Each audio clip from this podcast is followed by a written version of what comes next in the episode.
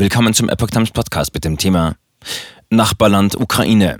Belarus könnte ab Montag für Russland in Krieg eingreifen. Ein Artikel von Epoch Times vom 28. Februar 2022. Belarussische Fallschirmjäger sollen den Befehl bekommen haben, in die Ukraine zu fliehen. Noch am Sonntag hatte Ukraines Präsident Zelensky Hoffnungen geäußert, Lukaschenko werde nicht eingreifen. Belarus könnte sich nach Spekulationen am Montagmorgen offiziell mit Soldaten in den Krieg Russlands gegen die Ukraine einschalten. Belarussische Fallschirmjäger sollen den Befehl bekommen haben, um 5 Uhr in die Ukraine zu fliegen, schreibt die ukrainische Agentur Unian.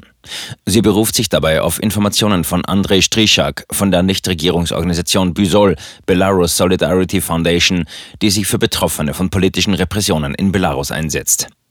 Diese Informationen ließen sich nicht unabhängig prüfen. Der belarussische Präsident Alexander Lukaschenko hatte nach Angaben des ukrainischen Präsidenten Volodymyr Zelensky noch am Sonntag versichert, nicht in den Krieg eingreifen zu wollen. Am Montagmorgen sollen an der belarussisch-ukrainischen Grenze Gespräche zwischen der Ukraine und Russland über eine mögliche Friedenslösung beginnen. Lukaschenko lässt sich weitere Macht zusichern. Am Montag hatte sich Lukaschenko im Schatten des Kriegs in einem Referendum weitere Macht zusichern lassen.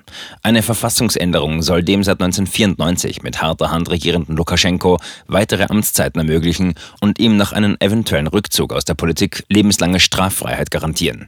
Daneben soll auch eine künftige dauerhafte Stationierung russischer Truppen und Atomwaffen im Land möglich werden.